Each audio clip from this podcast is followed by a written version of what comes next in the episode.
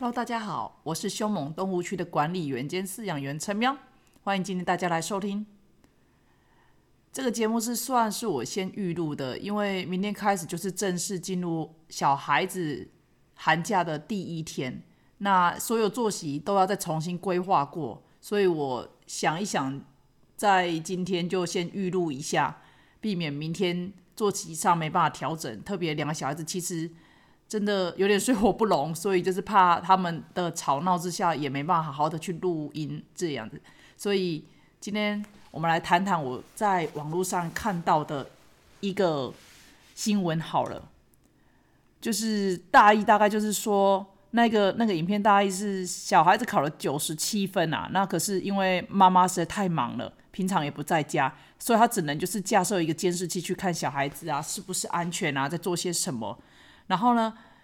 所以小孩子当天呢在监视器前面，他就秀了。他的九十七分的考卷，很想要跟妈妈去报喜讯这样子，然后可是因为妈妈当时没有在呃视讯前面，所以就是也没有任何的回应，然后所以妈妈事后看到这个视讯，看到小孩子就是只能用视讯跟妈妈分享喜悦，然后好像妈妈没有没有任何的反应，很失落的样子，然后顿时就觉得很鼻酸。我是是一个非常容易感动的人，就是看到这样子的的。文章还有这样子的影片，其实心中还蛮痛的。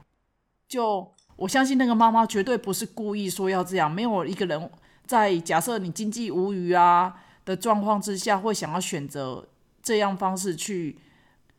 看顾自己的小孩。所以对于妈妈的辛苦，当下很感动，就是他是只能在不得已的手段。之下，然后去选择这个方式，然后在小孩子的部分，也会觉得说，他知道镜头的另外一边，妈妈会看着自己，所以他相对上可以有一个程度的安心，就最低限度的安心。可是其实以我的小孩子，我觉得我小孩子可能没办法这么勇敢，因为小孩子讲难听一点，连要去跟楼上上个厕所拿个玩具，忘了什么东西要去拿哦，都还在那边说我会怕，我会怕这样子。所以我觉得这个小朋友那直接自己一个人在家写作业、做功课，然后等妈妈回家的情况，真的是哇，好心疼哦！因为毕竟他才这么小，常常说有些事情其实是比上不足，比下有余啦。虽然说尽量不要去比较，可是有些时时候啊，有些情况是真的是靠比较，你才能知道自己到底有多幸福，或者是到底有多么的平庸。所以，我们来回想这件事情，就是以这样子的情况，跟我们啊，小孩子好粗心哦，没有考一百分，然后啊，只差那几分，或者是像我家小孩子啊，老大那英文原本是一百分，可是结果很好笑的是，他因为颜色的那个彩色笔没有带，要跟同学借，所以就是被人家扣了五分。那我后来看一看这个东西，就笑一笑，我心中想的是。啊，有点活该啦！啊，我听听说，听他讲说，好像有的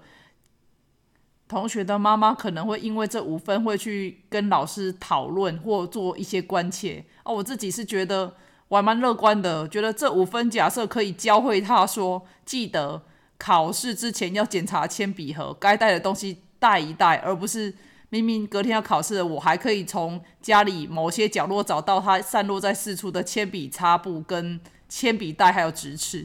所以我觉得这五分假设可以教会他这个事情的话，我觉得很值得啊。因为毕竟只花五分五分的分数，我损失的五分，然后他会他学会这个人生的一些道理的话，我觉得这很值得，所以我还蛮 OK 的啦。那下面留言呢，我觉得有一两个，我觉得还蛮蛮不错的。就其中一个是说，哈，我如果看。到这样子的影片，我一定当下直接打电话回家，或者是尽最快的可能赶快飞奔回家去抱抱这个小孩子，给他一些鼓励。那他这个留言的人，他说我也是单亲长大，完全理解那个小孩。可是当了妈妈之后，就知道其实单亲妈妈真的有很多的无可奈何。不要说单亲妈妈了，双薪家庭的妈妈，特别是那种假日夫妻的那种，爸爸爸爸就是简直就是一个不存在，或者当他存在的时候，可能又加入另外一个战局。变成另外一个第第二或第三或第四位的小孩这样，所以就是真的有很多无可奈何。那像在我们家关于教养，有时候我对小孩子的一些处置方式，那爸爸就会觉得说，那你为什么要这样冷处理？你你这样小孩子都不用教吗？其实单单有时候爸爸的加入。有时候反而是帮到忙。那当下我还要要努力跟他解释说，我不我不是不处理他，我是在冷处理他。因为当他们两个火都烧起来的时候，你这边一直添柴火，然后加油提油来提油来要来救火，其实没有用，就是冷处理，冷等他们冷静下来才有办法好好去处理嘛。那所以，唉，真的是好了。另外一个啊，另外一个，我觉得那个妈妈也蛮可爱的。她的回答是说，哈。基本上没有这个困扰，因为要有这个困扰，首先要是我小孩子能考到九十七分，我看了也是蛮大笑，就是这种自我解嘲的方式，我其实还蛮欣赏的诶。那其他有一些留言就可能比较偏向说，哎，怎么会让小孩子自己在家里面呢？其实我觉得讲这个话，可能是你没有经历过很多的无可奈何，你可能是来自于一个非常的正常，然后家庭功能健全的家庭，所以其实。有些事情真的是得要你经历过，你才会知道说很多的无奈，很多的没有办法，所以不要随随便便去讲一些话。然后话说回来啊，后来呢，妈妈回到家，然后去跟自己的小孩子道歉，然后给他鼓励的时候啊，哈，那那个小孩子甚至也不要妈妈的奖励，也没有任何的怨言，他就跟他说家里什么东西都有，那你赚钱也不容易，真的是觉得这样的小孩多么的贴心呐。好羡慕能有这样小孩子的爸爸妈妈。我常常觉得啊，当你把你的物质欲望给降低，然后你真正的生活的目标跟价值才会比较容易浮现的出来。知道什么东西是最基本的，然后是最重要的。你想要的到底是什么？与其在那边一直追求说我要买高阶、高阶、更高阶，或者是品牌、名牌这样子，其实那。些东西渐渐的，好像都会扼杀了自己某些部分的可能创造力啦，或者是自己的生活目标。所以生活简单就是福气啊，就是跟大家互相勉励。我们大家其实都非常的幸福。好了，闲聊结束，我们今天进入今天的正题，就是关于雅思儿或过动儿他的一些下达指令的方式。那一样是昨天那一本书。呃，翻转小孩专注力与学习力，雅斯伯格症及 ADHD 小孩如何教养？听日本名医怎么说这一本。那我简化给大家听，呃，基本上就是把它当做一只小狗在教。当然，这不是书里面的用词啊，不过我的理解就是这样，就是把它当做一只小狗在教。今天你在教一只小狗一些指令，比如说握手啦，做什么事的时候，你一定会先从简单的来。那一旦达成之后啊，吼，马上给予奖励。之后久了之后，它就会自己就会有这个概念了。那对于我们的小孩子也是这样子，你可能一天开始就是在他比较有空的时候，不要是他在那边看电视，因为看电视你跟怎么跟他讲都没有用，他整个耳朵其实没没没在你这边啊，他收音也不在你这边啊，所以就是当你可能看到他可能好像还在空闲的时候，你就可能下达一些指令，比如简单的拿一张面纸给我。其实只是单纯就叫他拿或者做一点可能你需要他帮忙的事，之后呢就马上称赞说：“哦，谢谢你帮妈妈的忙，好棒的小朋友。”类似这样子一直有正向的回馈。那要记住哦，假如他今天你跟他讲，然后他没有任何的动作，基本上你也不要生气。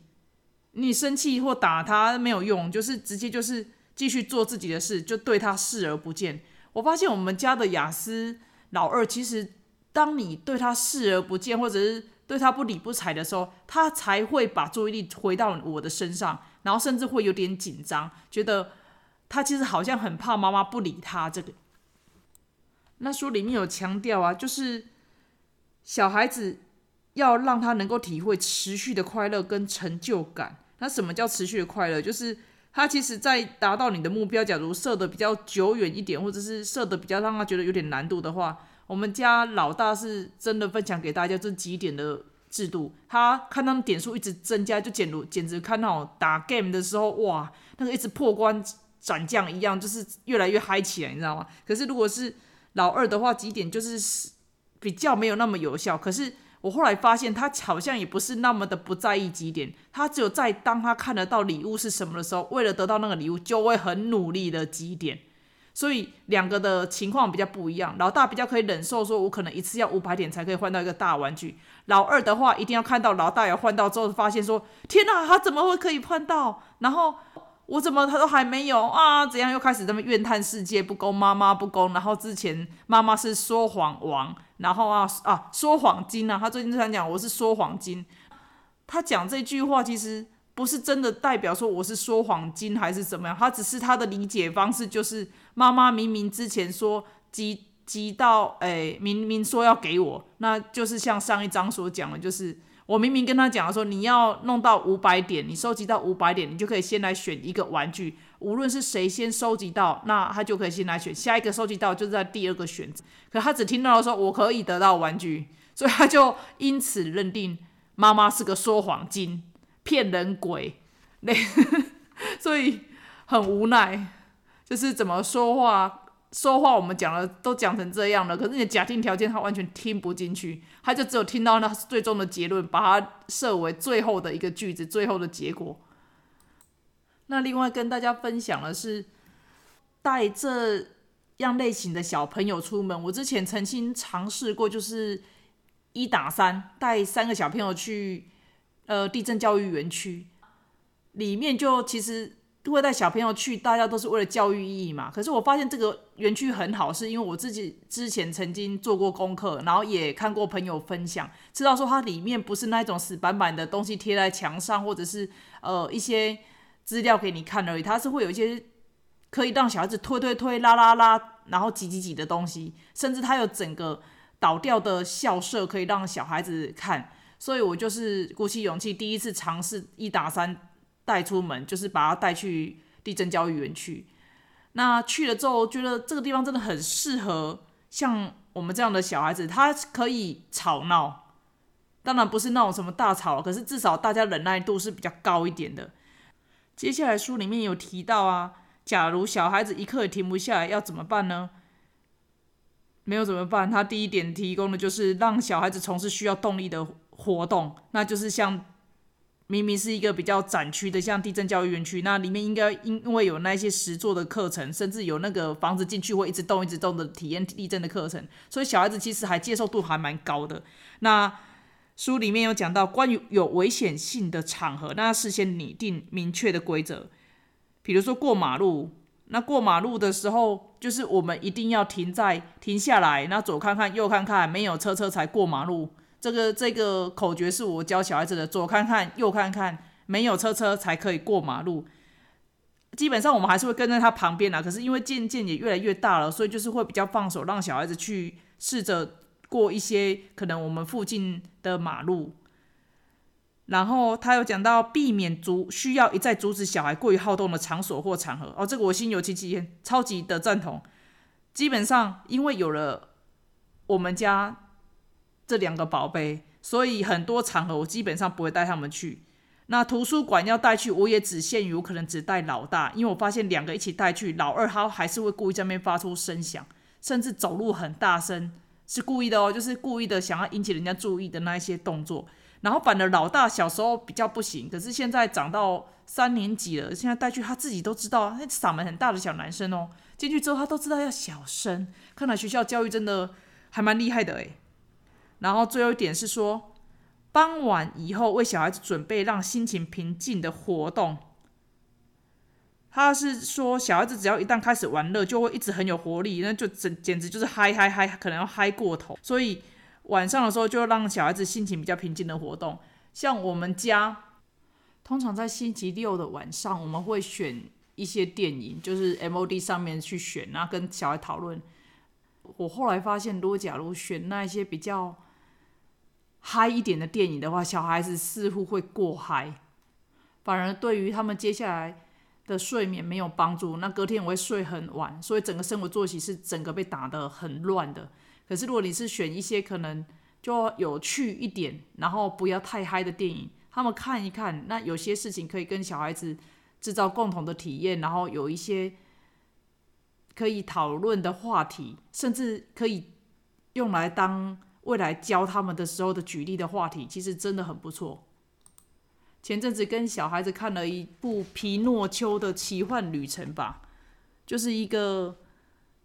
法国版的，如果没记错，好像法国版的那个皮诺丘，那里面真的人物很真实。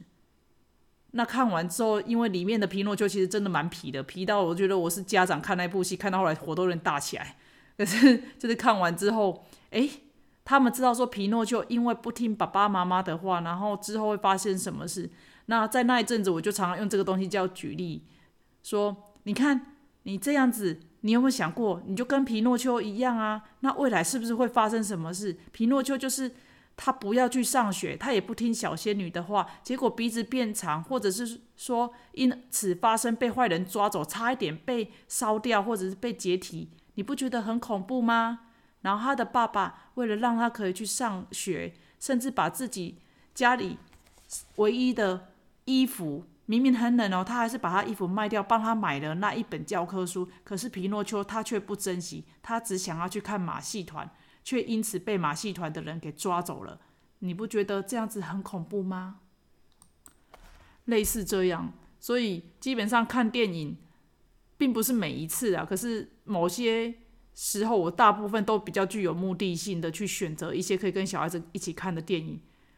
讲归讲，不过如果假设心里真的很累的时候，有时候真的只是想着老娘爽就好，反正不要选到那种可能十二岁